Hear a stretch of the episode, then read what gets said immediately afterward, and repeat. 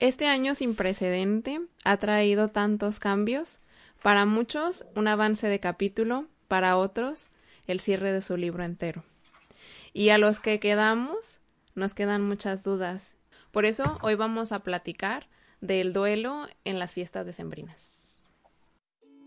Mesa para Tres es un espacio libre de prejuicios, donde dos mexicanas y una venezolana combinamos ciencia, anécdotas y risas. Para guiarte en la búsqueda del crecimiento personal. Yo soy María. Yo soy Adriana. Y yo Jessica. Estás en Mesa para Tres, un podcast con mucho Latin Power. Hoy nos sentimos muy contentas en Mesa para Tres porque este tercer espacio lo ocupa una psicóloga muy reconocida, psicoterapeuta familiar, de pareja y con una especialidad en sexualidad, además de ser presidenta del Colegio de Psicólogos de la Costa Sur y orgullosamente mi terapeuta. Así que está hoy con nosotros Carmen del Toro Lomelí y pues Carmen, bienvenida. Estamos muy contentas y honradas de tener una invitadaza de lujo y quién mejor que tú para ayudarnos a todas las personas que estamos sobrellevando pérdidas de todos los sentidos, ¿no? Todos perdimos la libertad, trabajos o seres que amamos. Entonces, pues muchas gracias por aceptar esta invitación. Y bueno, como lo dijo Jessica, estas fiestas decembrinas a todos nos tocan fibras muy, muy sensibles y más a los que estamos sobrellevando un, un duelo, una pérdida, que ahorita somos todos, ¿no? Todos estamos perdiendo algo. Y pues bueno, los que estamos siendo primerizos o no, ¿qué nos recomiendas para sobrellevar nuestro duelo en estas fechas? Pues muchas gracias por la invitación. Yo estoy más que agradecida y más con ese intro que me acaban de dar, ya hasta me la creí. y sí, efectivamente estamos ahorita ante una situación que es atípica, podríamos decir, por todo lo que ya sabemos de la COVID-19 que se nos ha presentado y que esto hace que los duelos ahora los vivamos de maneras muy diferentes. Incluso como psicoterapeuta me topo que hay duelos simultáneos, por llamarlo de alguna manera. Esto es que no solamente es solo una situación de duelo, sino que puede haber dos o tres duelos al mismo tiempo presentándose por la condición en la que estamos, ¿no? Para algunas personas es, por ejemplo, el duelo de haber perdido el trabajo, para otros es el duelo de haber perdido algún familiar y para otros es quizás el duelo de que no vamos a poder vivir estas fiestas como normalmente estamos acostumbrados, ¿no? Sabemos que finalmente estas regiones, al menos aquí donde yo me encuentro, en la delegación Costa Sur, son, eh, son eh, lugares donde hay mucha migración, por ejemplo, hacia Estados Unidos, hay muchos hijos ausentes que están acostumbrados a venirse para acá en estas fiestas. Y bueno, pues esta situación de pandemia cambia mucho las reglas, como estamos acostumbrados a vivirla y eso hará que no se hagan presente en muchas de las familias mexicanas y que esto haga, por supuesto, que no se viva de una manera, como comentaba, habitual. Y lo que puedo recomendar mucho aquí es, primeramente, sí darle paso a hacer una validación completa de las emociones que nosotros tenemos, porque no, siendo también un país donde no estamos acostumbrados a hacer un mapeo de nuestras emociones. De repente la inteligencia emocional la estamos poniendo mucho a un lado y nos peleamos mucho con las emociones. Eh, parece que las traemos un tanto reprimidas por esta cuestión cultural que se da desde la crianza o desde la niñez, desde las infancias, en donde pues no llores, ¿no? O sea, aguántate, no llores. Y toda esta parte siempre tiene su repercusión a la hora que finalmente nosotros vamos a, a vivir las emociones hay que validarlas, hay que entenderlas, hay que darles un lugar, hay que empezar a reconocerlas para que nosotros podamos finalmente trabajarlas y empezar a saber qué sentimos, cómo estamos realmente. Y esas preguntas van a ser importantes para darnos una atención adecuada. Una vez que nosotros ya estamos en ese reconocimiento de lo que siento, de lo que me pasa, entonces puedo empezar a ver cómo saco jugo y partido a lo que puedo echar mano ahorita, ¿no? Sabemos que la tecnología eh, ahorita está siendo una gran, pero gran aliada para poder nosotros hacer estos vínculos, que algunas personas eh, dicen, es que Carmen no es lo mismo, eh, para mí el llamarle no es lo mismo que abrazarlo, que tocarlo, que darle ese beso que quiero, y ciertamente esto es una realidad, pero también necesitamos mantener algo que se llama adaptación en estos momentos. Y con esta situación de adaptación o de resiliencia, que también es una palabra clave que me parece tenemos que seguir agregando, no podemos seguir con el pensamiento del como antes. Yo invitaría mucho a quienes nos escuchan empezar a erradicar la parte de es que como antes, es que como antes, que entendemos que tiene su naturaleza, porque nosotros queremos vivir de manera más significativa esto, ¿no? Pero finalmente es lo que tenemos, lo que tenemos para echar a mano, para poder sacarle jugo y partido, como dije, y empezar a quitar el como antes para decir, bueno, ¿cómo puedo ahorita? Una adaptación, aunque esto sea algo distinto, pero que finalmente me permita vivir algo significativo y que bueno, quién sabe, a lo mejor probablemente esto sea algo que pueda también disfrutarse, que ese es el objetivo, ¿no?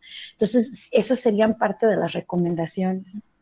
Fíjate en lo que dijiste ahorita de la validación. Jessica y yo ayer teníamos una conversación de cómo íbamos a, abordar el tema y platicábamos mucho que la invalidación viene mucho de las personas que están a nuestro alrededor cuando estamos pasando un duelo y recibimos frases como no llores, échale ganas, sal adelante.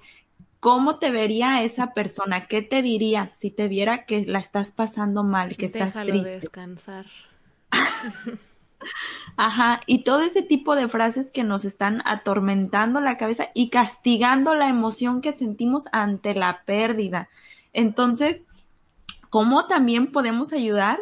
¿Qué mensaje le podemos dar a las personas que están cerca de alguien que está pasando un duelo? ¿Qué, qué puedo hacer yo por esa persona? ¿Cómo le puedo dar mi afecto sin castigar su emoción, sin invalidarla?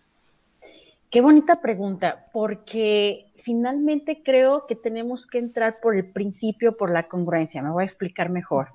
Primero hay que hacer un mapeo de cómo nosotros vivimos nuestra matea. Y explico lo que es la matea, es lo que, pues ahora sí que mundialmente se le conoce como las cinco emociones que tenemos los seres humanos. Si tomamos la primera letra de cada una de estas emociones, formamos la palabra matea, que es miedo, alegría, tristeza, enojo y amor y afecto. Y tenemos que saber muy bien cómo la vivimos porque eh, para, para, nosotros en nuestras emociones tuvimos modeladores. Y esos modeladores por lo general son papá y mamá o nuestro entorno muy cercano, primario, prácticamente nuestra familia, que no son los únicos. También, por ejemplo, los maestros con los que interactuamos, los amigos, los vecinos, etcétera, todos ellos eran parte de quienes aprendimos o nuestros modeladores y a partir de eso es como nosotros vamos a dejar integrado una especie de receta inconsciente que va a estar interactuando a lo largo de nuestras vidas hasta que no lo trabajemos, hasta que no lo identifiquemos de manera consciente. Entonces, por ejemplo, si para mí eh, me enseñaron a vivir la tristeza de una manera reprimida, como lo comentábamos ahorita, eh, de una manera eh, donde no se debe de tocar o explayar o que tiene que ser en privado o resguardado, si yo veo a alguien en tristeza, me voy a hacer bolas, no voy a poder acompañar. Voy a incomodar con su emoción. Lo que voy a hacer es reprimir al otro tal como yo lo tengo interiorizado y entonces sí le voy a decir, no llores, sé fuerte, ¿no? E, etcétera, etcétera. Todo este tipo de violencias que podemos encontrar en lo que se aplica en los duelos, que me parece que también un tema muy interesante tendría que ser las violencias en los duelos. Y hablar de ello, pues también está, híjole, es, es, algo que ayuda mucho a que las personas identifiquen, porque también cometemos violencia desde la ignorancia, ¿no? Sí, que entendamos que, que, todos podemos tener ignorancias en estos temas y entonces, bueno, pues desde ahí podemos también aplicarlas sin darnos cuenta. Entonces, una es, sí hay que identificar muy bien cómo me enseñaron a vivirlas, cómo las estoy viviendo, me doy el permiso de tenerlas ¿Cómo las vivo? ¿Me siento orgullosa de la manera en la que me enojo, por ejemplo? ¿O tengo integrado que el enojo es sinónimo de violencia cuando son exactamente dos cosas completamente diferentes? Y entonces todo este tipo de aprendizajes que están ahí hay que volverlos demasiado conscientes, hay que buscar nuestras creencias también, porque las, las creencias igualmente interactúan en todo esto. Para poder acompañar a alguien en un proceso de duelo, primero que tengo que saber acompañarme a mí en mis propias emociones. Y eso pues sí exige una revisión personal. Totalmente.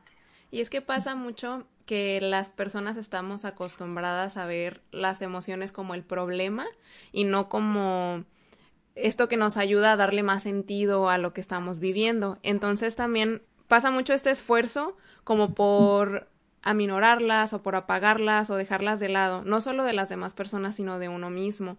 Y creo que es muy importante que entonces las personas entendamos que tienen una función bien específica. Cada emoción y cada sentimiento que se está experimentando durante el duelo está ahí para algo a pesar de que a lo mejor sean de estas emociones que muchas personas catalogarían como negativas, que pues no lo son porque tienen su función, pero vamos a llamarle entonces incómodas, ¿no? Como sería el enojo o la tristeza.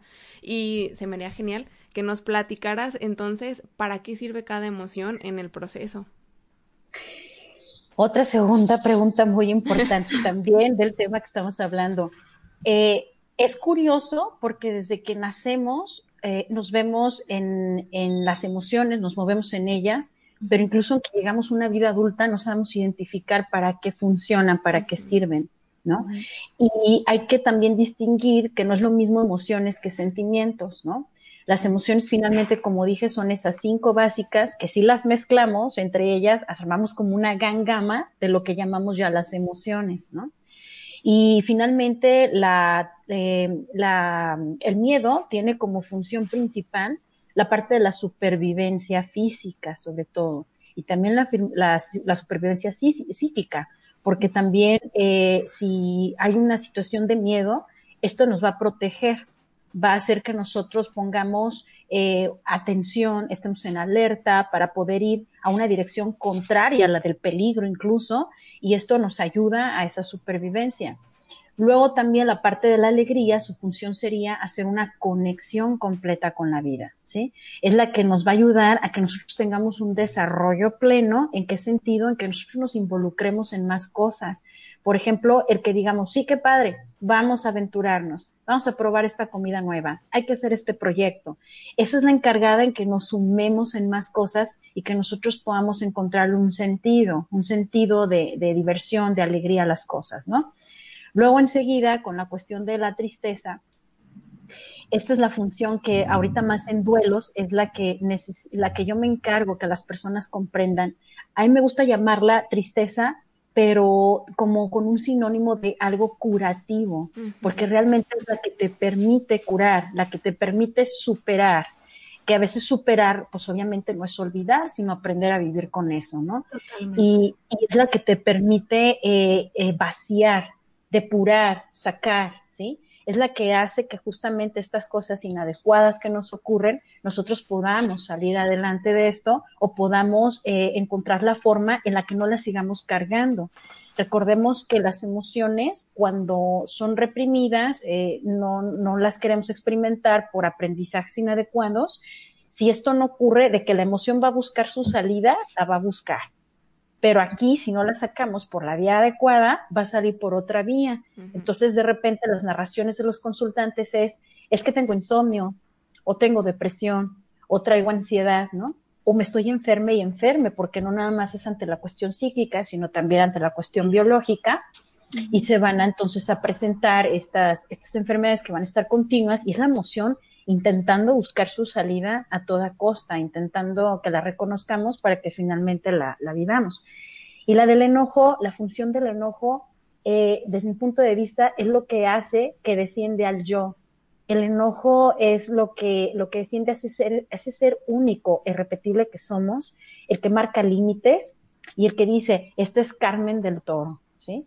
Y, y es la que hace esa protección del yo, que es maravilloso, y que obviamente eh, pues eh, nos, nos, va a ayudar, ¿no? A definir eso que nos gusta, que no, etcétera. Y la cuestión del amor y el afecto es el que genera los vínculos, es el que nos mantiene en esos vínculos maravillosos que hace que estemos agarrados de muchas cosas, sobre todo a las horas de dificultades, como puede ser ahorita y en estas próximas fechas que estamos por vivir, ¿no? Entonces, este, pues e, e, esas serían básicamente las, las funciones de estas emociones y por tal motivo la maravilla eh, del por qué las tenemos para echar función de ellas y, que nos ayuden a autorregularnos y, a, estabilizarnos. Totalmente. Oye, Carmen, si bien es cierto, todos los duelos son diferentes y cada quien lo vive diferente. ¿cómo sé si estoy viviendo mi duelo adecuadamente? Si, si hay esto de lo adecuado o lo inadecuado dentro de un duelo. Mira, mm, aquí en esta pregunta sí quiero todavía mencionar lo que tú ya dijiste. Para cada quien va a ser distinto. Hay ya una revolución incluso de literatura o de información respecto a los duelos, porque antes nos decían, el duelo tiene que durar aproximadamente un año, máximo dos, ¿no? Y va así, con estos pasitos. Porque si después de ese tiempo entonces tú no logras superarlo, pues entonces significa que se vuelve un duelo crónico, etcétera. Hoy ya esa información ha cambiado mucho y ahora es una información menos eh, violenta porque no podemos estandarizar a las personas, meterlos en una sola cajita de cómo debe de responderse, porque finalmente eso pues también aplica en violencia. Lo que sí podría comentarte es que dependerá del tipo de duelo que estés cursando. ¿no? Eh, habrá para quien dice, no, es que no es lo mismo perder una mascota que perder un familiar. Depende, ¿eh? porque habrá personas que en serio les pueda más la parte de la mascota por los vínculos que tuvieron que con el familiar, justamente. Y es muy respetable esa parte. Entonces, yo pediría que las personas revisaran el que no tiendan a pasarlo por un filtro personal, qué duelos son más válidos que otros o qué duelos tienen que ser más dolorosos que otros, porque esa es una cuestión muy subjetiva, ¿no? Entonces, aquí es más bien para lo que la persona en su esquema de valores, en su esquema de experiencias, en sus vínculos, en lo que le toca vivir, qué es lo que le va a dar importancia según estos duelos, ¿no? Eso es una. Y otra, eh, obviamente, saber que habrá unos en los que me va a permitir a mí, después de un tiempo, empezar a incorporarme porque hay etapas de duelo, ¿sí? Y aquí hay varios esquemas de etapa de duelo. A mí uno que me gusta mencionar mucho para ciertos eventos es el que empieza con la etapa del shock de la noticia y no con la negación, ¿sí? El del shock de la noticia, por ejemplo, aplicará mucho ahorita en tiempos COVID, y sobre todo en estas épocas de sembrina creo que aplicaría más este porque va a haber cosas que me van a sorprender, que no era para mí algo esperado, entonces va a ser como un shock al inicio, ¿sí? Y en esta etapa eh, la persona todavía no procesa de manera muy clara ni emociones ni pensamientos, ¿sí? Y es simplemente como quedarse justamente en shock, ¿ok? Luego la segunda etapa es la negación. Y esa negación es sentir como que todo es un sueño, las personas lo pueden referir como, es que yo siento que esto es como un sueño, como algo surrealista, como algo muy bizarro, una situación en donde voy a despertar y esto seguramente no estará ocurriendo, ¿sí? Y en esa negación incluso hasta hay cosas que pueden parecer o que pueden suceder extrañas. Por ejemplo, alguien dirá, ay, sí, hijo, para ahora que te vengas a las fiestas de Navidad acá a la casa, ¿no? Mamá, es que acuérdate que no voy a ir. Ah, sí es cierto, ¿sí? Y son esas partes donde selectivamente no quiero tomar esa información, quiero olvidarla, no quiero formar la parte de, de la figura o de la radiografía que tengo que vivir en este caso, y eso es lo que entraríamos como una negación. La tercera etapa es el enojo eh, o la ira, que le llamamos, y ahí en esa etapa nosotros necesitamos un responsable.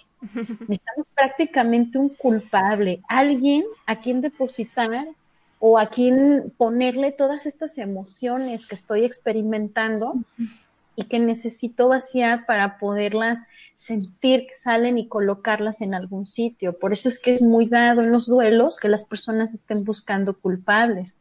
Y aquí buscamos como responsables a lo que se pueda y se deje.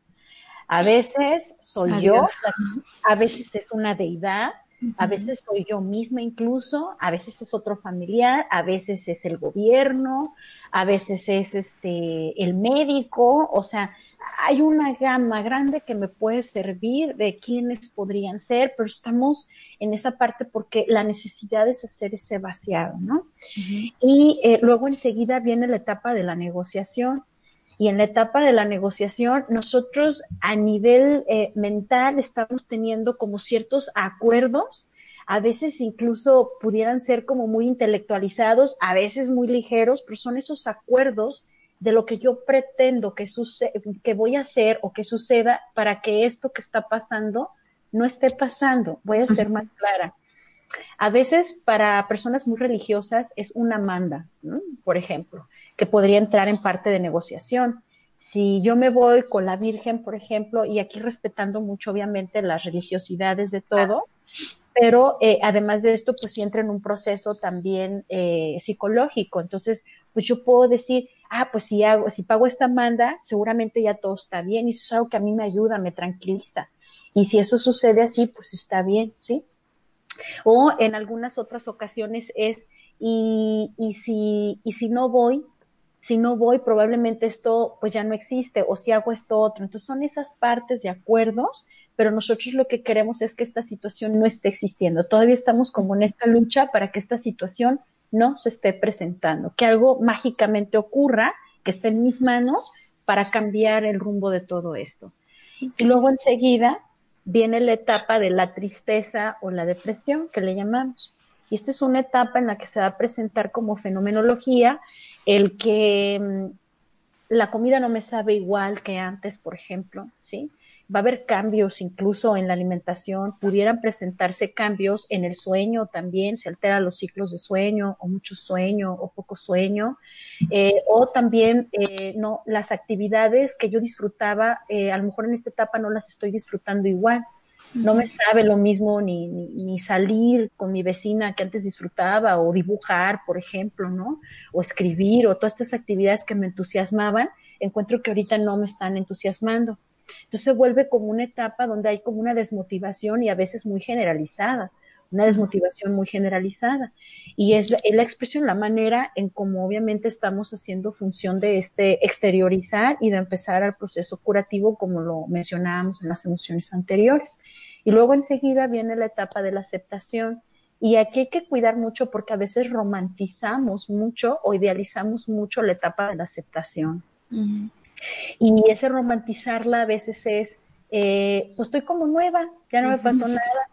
Este, este lo superé, suena como al olvidé, eh, cosas por el estilo, y no siempre es así. A veces esta etapa de aceptación significa que aprendí a vivir con este dolor. ¿Sí? Que el dolor no se va, por ejemplo, pensemos en la pérdida de un hijo, si ahorita con la COVID hubo alguien que perdió a su hijo o algún familiar, eh, es, este dolor no se va a ir, es probable que no se vaya, vas a aprender a vivir con ese dolor y la idea es que ese dolor durante algún tiempo, eh, cuando lo comiences a manejar, no te impida hacer la vida, ¿no? Que te permita tu dolor ya una vez aprendiendo a manejarlo, pues a vivir lo que, lo que todavía tengas de interés por vivir. Muy bien. Qué bonita esa parte. Fíjate, Carmen, en esta parte que dices de aprender a vivir con el dolor, nosotras, bueno, Jessica es súper fan y nos recomienda siempre leer el libro de Del hombre en busca del sentido de Víctor Frank. Yo lo acabo de leer, también estoy fascinada. Y creo que esa parte que tú mencionas es muy importante, que a veces romantizamos la pérdida, cuando de romántico no tiene nada, porque hubo una pérdida, pero hay que aprender a darle el sentido. Hay que buscar, porque es un instinto de supervivencia si yo me aíslo, si yo me quedo aquí estancada a lo mejor en mi duelo, no, no me estoy dando la oportunidad de vivir la experiencia de la vida.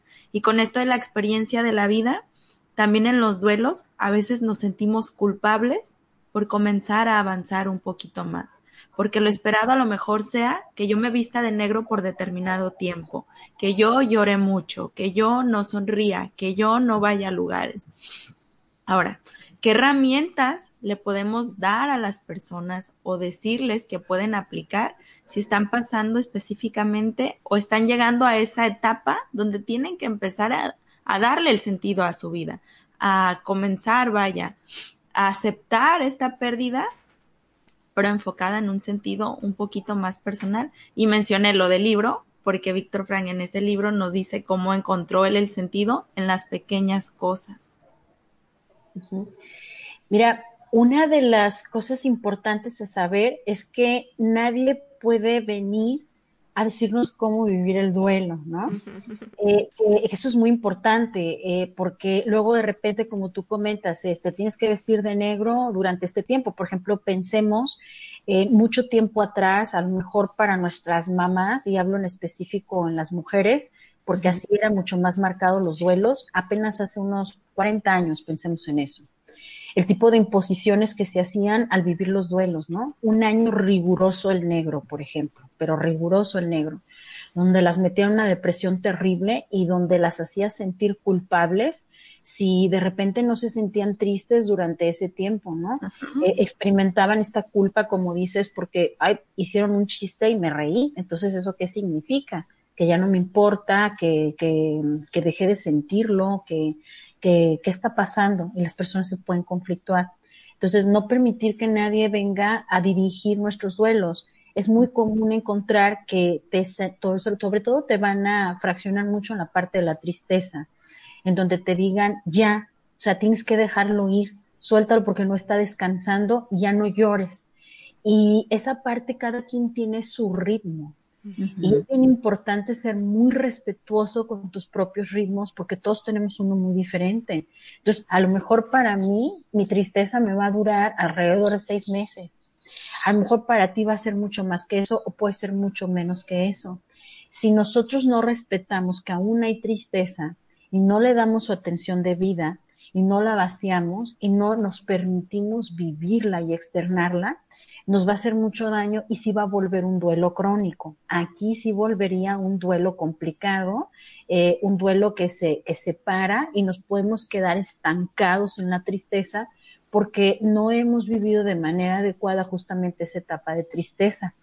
Entonces aquí es reconocer si yo todavía la tengo y hablar con los familiares. La intención es noble, atrás de todo esto hay una intención noble, aunque no sale para bien, ¿no? La intención es no verte en este sufrimiento, quiero verte bien. Pero para verme bien, primero me tienes que ver en esta tristeza. ¿no? Tengo que atravesarla para poderla salir. Si no la atravieso, no la salgo. Entonces, este, aquí es cuestión de decir, mira, voy a estar bien, pero necesito que me dejes, que yo viva mis tiempos y, y con esto que yo viva mi propia tristeza para poderme sanar. Entonces, eh, pues a lo mejor no me van a dar ganas de salir y hay que estar en ese respeto. Eh, y dejar que la persona vaya en este, en este, en esta, en este desahogo para poder estar mejor. Sí, a mí me encantaría repetir entonces esto de que las emociones que están experimentando no son un problema, son parte del proceso y están ayudando. Entonces tiene todo el sentido del mundo que estén ahí. Y también creo que nos ayuda a avanzar bastante porque hay muchas cosas en los duelos que no tienen sentido y que nunca van a tener, sobre todo cuando se habla de la muerte. Y creo que obligarnos a nosotros mismos a que todo tenga que tener sentido puede ser exhaustivo y puede eh, meternos en conflictos bien grandes. Entonces sí, eso de, de respetarnos a nosotros y de también entender que hay un límite a donde llega nuestra mente, a donde llega nuestro entendimiento de, de la muerte y de los procesos, ¿no?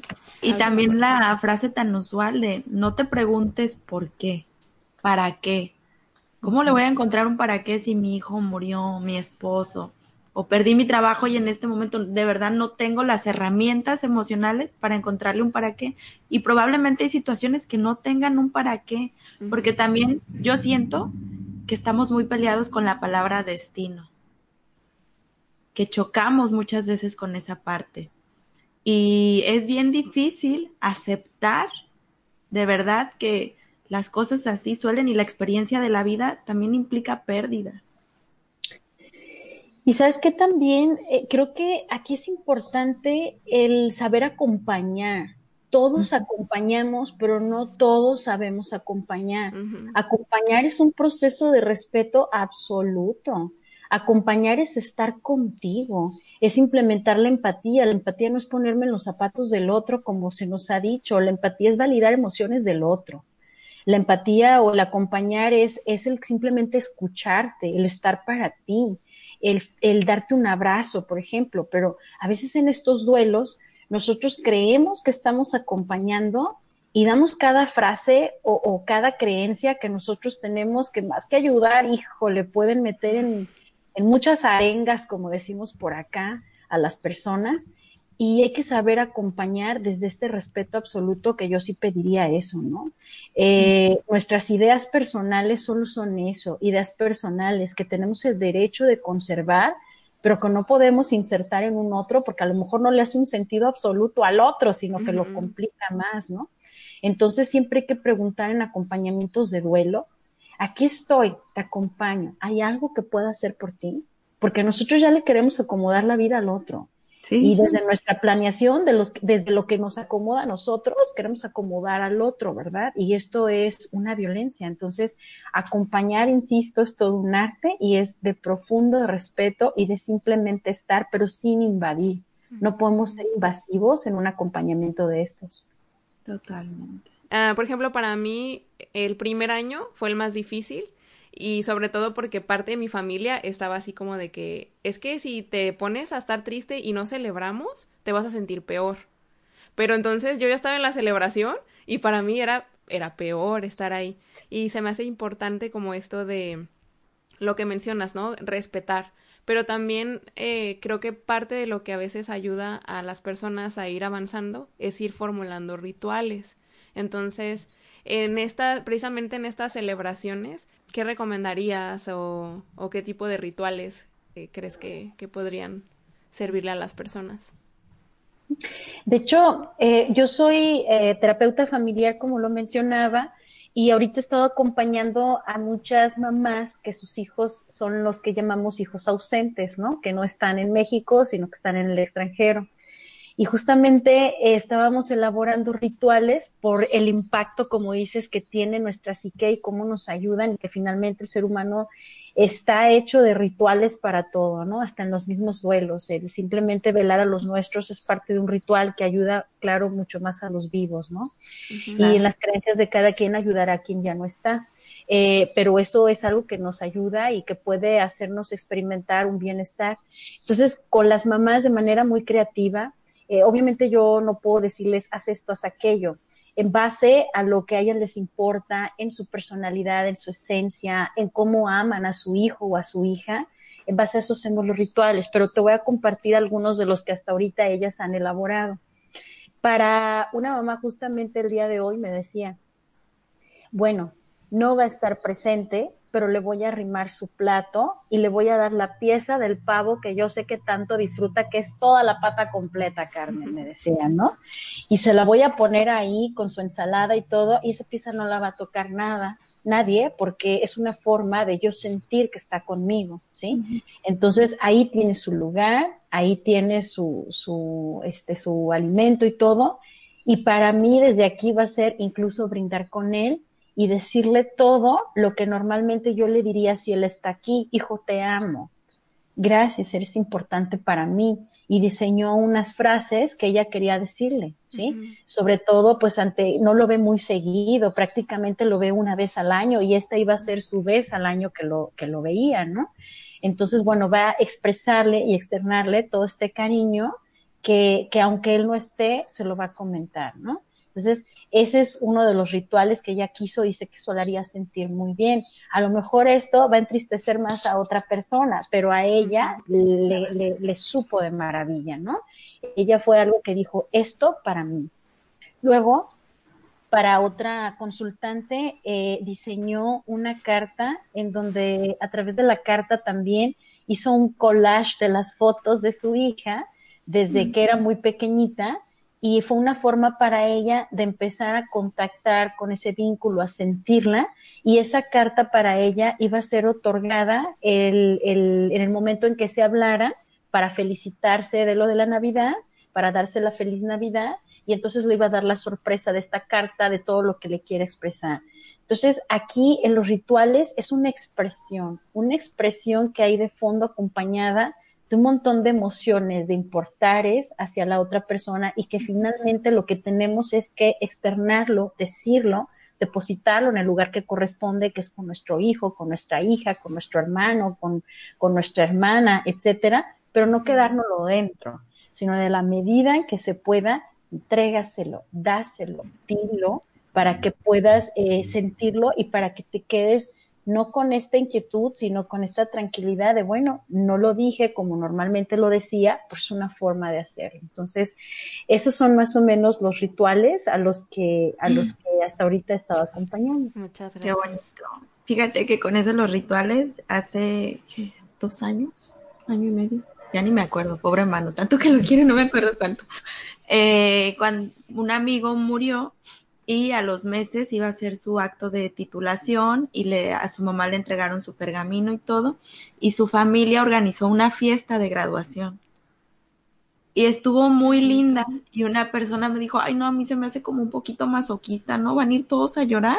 Y realmente no, o sea, sí se les salían lagrimita y todo, pero cantaron, lo celebraron, hicieron todo lo que hubieran hecho si él hubiera estado aquí, si él siguiera vivo y fue muy sanador para, para su familia y yo como amiga que asistía a esa ceremonia, también para mí fue como aligerar esa carga como de, ah, sí tuviste tu graduación, mi amor, aquí estamos todos festejándote, estamos contentos. Y su mamá ha hecho una serie de rituales tan hermosos a sus amigos en sus cumpleaños o en sus graduaciones, les regala unos cojines con camisas de él, así cosiditas, bien bonitas, y con la foto donde aparecen con él que traía esa camisa. Ah, Entonces, ella ha trabajado muy bien esa parte, ha hecho todos sus rituales y deposita su emoción en el sitio donde tiene que ir. Y también en mi familia, cuando mi abuelito murió, eh, en todas las celebraciones que teníamos se ponía una foto grande de él. Y todos era así como que, ah, ahí está mi abuelito. Y sí es, es muy, muy aligerante. Qué padre que lo mencionaste, Jessica, esto de los rituales, porque pues bueno, ojalá fueran nada más hijos ausentes, pero también hay hijos que ya no están. Y aligerar esa parte, empezar a tener rituales que nos ayuden a sobrellevar la pérdida irreparable, pues es muy sanador, mucho, mucho. Y es que es otra manera de convivir con ellos. Eh, eh, yo no se me ocurre otra manera de expresarla más que así cursi como lo voy a hacer, que el, el amor trasciende, trasciende hasta la vida, trasciende la muerte. Entonces, que ya no estén físicamente no quiere decir que no estén en nuestros corazones, en, los, en las enseñanzas, en las cosas que, no sé, esa frase que decía y que todo nos recuerda a esa persona. Entonces, qué triste a lo mejor vivir negándonos su existencia solo por no sentirnos tristes, ¿no? O sea, por no sentir ese dolor en lugar de celebrar lo que fue y celebrar lo que nos dejó, que eso pues se va a ir, se va a ir con nosotros hasta que también nos toque ya alcanzarlo, ¿no? Estar en la tumba igual. Entonces, sí, eso.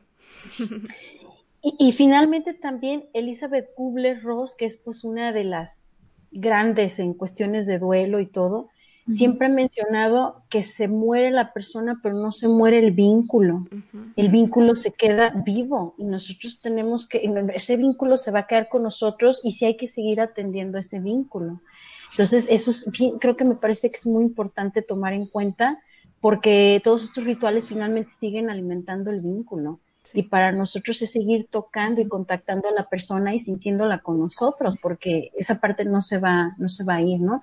Y también algo que me parece muy importante es que en algunos casos sí tenemos que aprender a abrir capítulos, a abrir ciclos y también a cerrarlos. Entonces, bueno, pues no, no, todo duelo eh, será algo que se quede con ese dolor como comentaba ahí, que no se vaya y que aprendamos a vivir con él. En algunos otros duelos eh, sí será cerrar ese ciclo, ¿no? Eh, por ejemplo, si yo estoy viviendo el duelo de la pérdida del empleo, eh, una vez que yo a mi duelo, aprenderé a cerrar mi ciclo porque finalmente yo no puedo seguir siendo una empleada de una empresa que ya no existe para mí, ¿no? Y tengo que aprender con esta resiliencia que también hablábamos, que es esa habilidad de adaptarnos de las situaciones adversas a la recuperación, pues tenemos que aprender también a movernos con esto y empezar a movernos y cerrar esos ciclos va a ser importante, que incluso a veces hay duelos que son necesarios en cuestiones de cierre de ciclos, ¿no? Porque no queremos, por no vivirlos, los estamos retrasando, retrasando, retrasando, hasta que finalmente nos truena, porque las crisis eh, en este sentido son la oportunidad que nos dan al cambio, ¿no? Y a veces es importante entender que las crisis, como dice Bill O'Hannon en uno de sus libros, Crecer a partir de la crisis, son, nosotros lo implementamos de manera inconsciente, ¿eh? la mayor parte de las veces, de manera inconsciente provocamos estas crisis para podernos sacudir y hacer estos reacomodos y estos cierres de ciclo. Carmen, muchas gracias de verdad por acompañarnos hoy en este podcast. Esperamos que este, es, tu voz y nuestras voces lleguen a los sitios adecuados y pues eh, que las personas que lo escuchan y que están viviendo un duelo resignifiquen un poquito y, y vivan, y vivan, y vivan, y vivan. ¿Algo que quieras decirle a nuestra audiencia hoy? Claro, que les agradezco mucho la maravillosa oportunidad que me dieron de utilizar estos micrófonos, de poder llevar un pedacito a cada uno de ustedes y que si alguna recomendación me atrevo a hacer es que vivamos con mucha creatividad estos tiempos. Utilizar la herramienta de la creatividad va a ser maravillosa para que nos permita a nosotros adaptarnos y poderle sacar jugo y partido, como decía al inicio, y hacer lo mejor que se pueda con lo que se tiene, para poder nosotros eh, sacudir eh, esta parte de sí podernos emocionar incluso ante una fiesta típica y bueno, también aprender a vivirla desde ahí, ¿no? Entonces, creatividad y resiliencia, esas dos cosas serán nuestros mejores acompañantes. Y gracias por, por invitarme. No, muchas gracias, a ti.